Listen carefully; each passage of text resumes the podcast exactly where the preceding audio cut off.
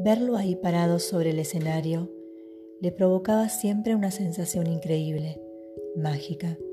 Su voz la transportaba y la llenaba de una percepción especial. Su amor por él era uno de esos amores amarillos que vamos encontrando por la vida. Un escritor dijo un día que tenemos 23 para cada uno. En muchas oportunidades ese color amarillo pasó a naranja y hasta llegó a ser rojo. Le gustaba esa transformación, la hacía sentirse feliz.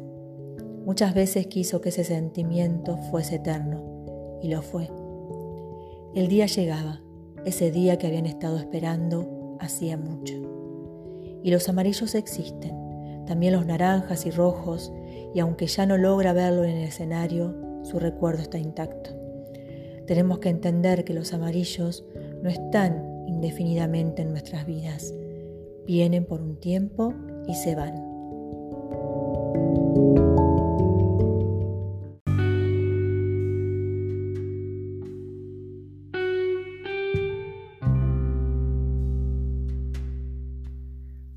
A veces quisiera escuchar tu voz solo para sentirte un poco más cerca, pero nuestros mensajes eran de letras, palabras, laberintos de textos.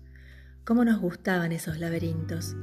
Perder esa magia hubiese sido como no salir más del laberinto y a los dos nos gustaba perdernos en él, pero sabiendo que podíamos salir. Y esta idea nos hacía libres, libres de elegir estar dentro de ese mundo, de ese tiempo, de esos senderos o estar afuera.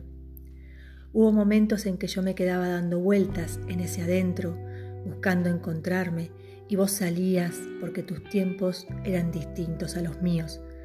Otras veces vos sentías la necesidad de seguirme y tu necesidad se transformaba en obsesión por ir a buscarme y perderte por unos días conmigo. O quizás eran horas, tal vez minutos, no lo sé. El tiempo allí no existía.